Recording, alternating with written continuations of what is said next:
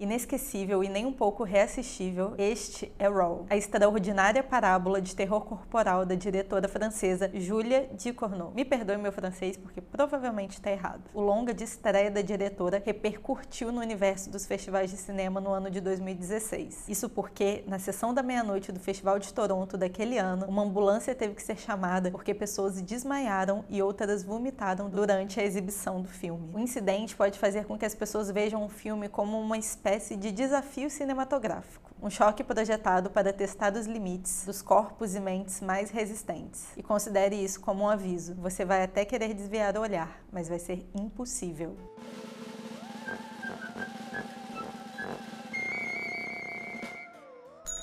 Olá, excêntricos! Bem-vindos a mais uma sessão do clube. Eu sou a Ana e antes de começar esse vídeo, certifique-se de que você já está seguindo a primeira e a segunda regra do clube. Fale sobre o clube e esteja onde o clube estiver. Então compartilhe esse vídeo, comenta, deixa seu like, confira se você está inscrito aqui no YouTube e se você também está seguindo a gente na sua plataforma de podcast favorita, porque todos os conteúdos que são liberados em vídeo aqui também são liberados em formato de podcast e também siga a gente no Twitter e no Instagram. É só pesquisar o Clube dos Excêntricos em qualquer lugar e a gente vai estar tá lá. Só uma observação: esse vídeo pode até conter spoilers, mas nada, absolutamente nada do que eu te disser aqui vai estragar a sua experiência caso você ainda não tenha assistido esse filme. Então, bora para mais uma sessão?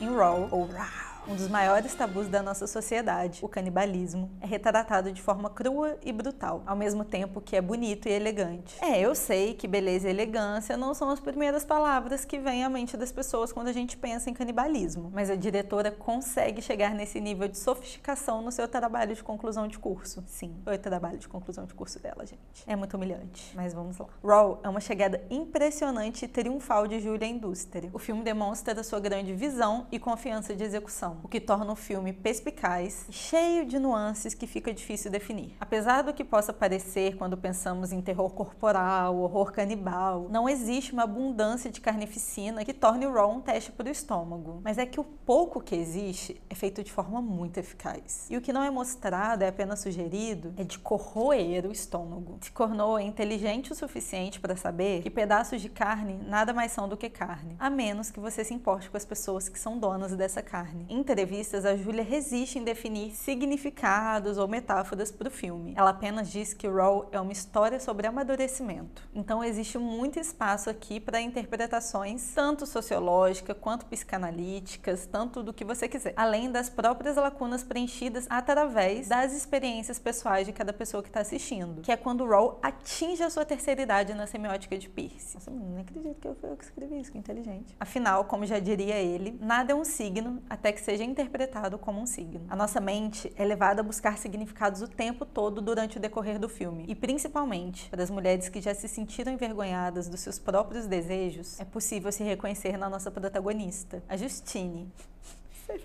A Justine. A Justine. Justina. Ou Justina. A Justine. A Justine. A Justine.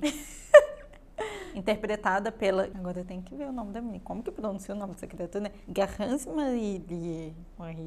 Garance Marillier. Aqui, a sexualidade feminina carrega o mesmo peso e tabu do que uma adolescente devoradora de carne. Raw pode começar como qualquer outro conto sobre amadurecimento, mas assim que Justine se entrega ao seu desejo por carne, ela se transforma de uma boa e inocente menina em párea social, rejeitada por seus desejos carnais. No que diz respeito às alegorias de terror, o canibalismo está no mesmo nível que o vampirismo, como meio de explorar a corrupção da alma humana e o desejo carnal, mas é definitivamente o mais sujo e mais confuso dos dois. Talvez seja isso que o torne tão perfeitamente adequado à história que Julia de Cournot decidiu contar, maturidade por meio da carnificina. Explorar a independência é complicado e descobrir quem realmente somos pode ser um trabalho muito sujo. O filme segue Justine, uma doce menina, virgem, vegetariana, idealista. E sim, as metáforas são totalmente exageradas, mas totalmente necessárias para poder criar o outro extremo. Seguindo o caminho dos seus pais, que também são veterinários e vegetarianos, e da irmã mais velha, ela é deixada na faculdade para ingressar no seu primeiro ano de medicina veterinária, na mesma faculdade em que os pais estudaram e onde a irmã mais velha também está estudando. Em sua primeira noite, ela é abruptamente retirada de sua cama para um ritual de trote grotesco, onde os veteranos jogam baldes de sangue de porco em cima dos calouros e os forçam a engolir um rim de coelho cru. Quando ela protesta e fala que não vai fazer aquilo, já que ela é vegetariana, a Justine busca amparo na sua irmã Alexia, interpretada pela Ella Humphrey, que já é uma veterana. Mas a Justine fica chocada por saber que a sua irmã já descobriu seu gosto por carne. A partir disso, as duas irmãs entram numa dança épica que testam todos os limites. É uma subtrama provocativa, brutal e profunda. Se eu falasse muito da relação das duas, eu estaria fazendo um desserviço para quem ainda não assistiu o filme. Mas basicamente, Alexia atua essencialmente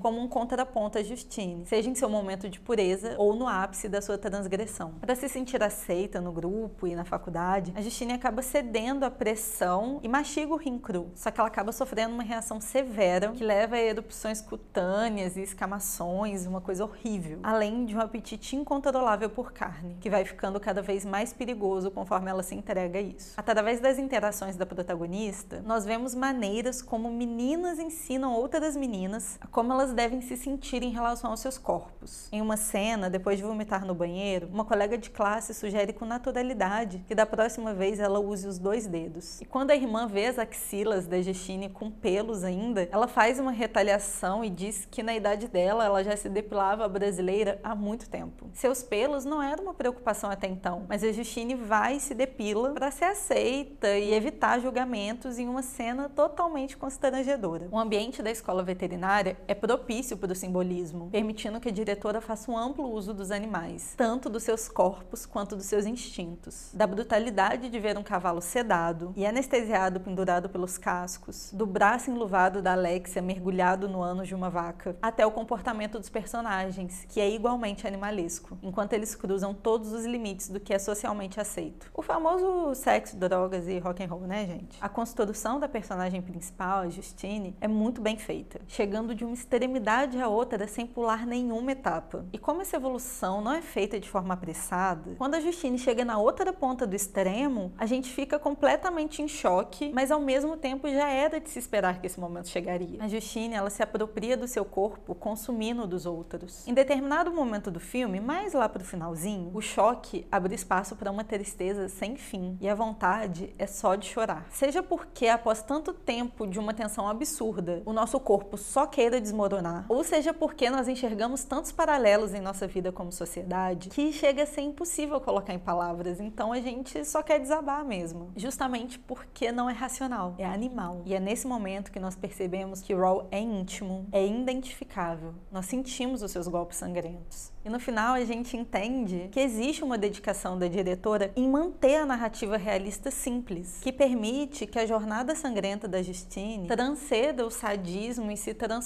em uma coisa singular e especial até. E por fim, esteticamente falando, Raw tem uma coisa que me lembra tanto Precisamos Falar sobre Kevin que eu não sei nem explicar. Apesar de eu não ter conseguido encontrar esse paralelo em nada que eu li, mas em diversos momentos eu ficava lembrando de Precisamos Falar sobre Kevin. E algo me diz realmente que não é uma coincidência, mas quem sabe. Então, se o seu apetite cinematográfico é por um terror inteligente, experiente, doentio, com Raw ele será saciado. Tchau!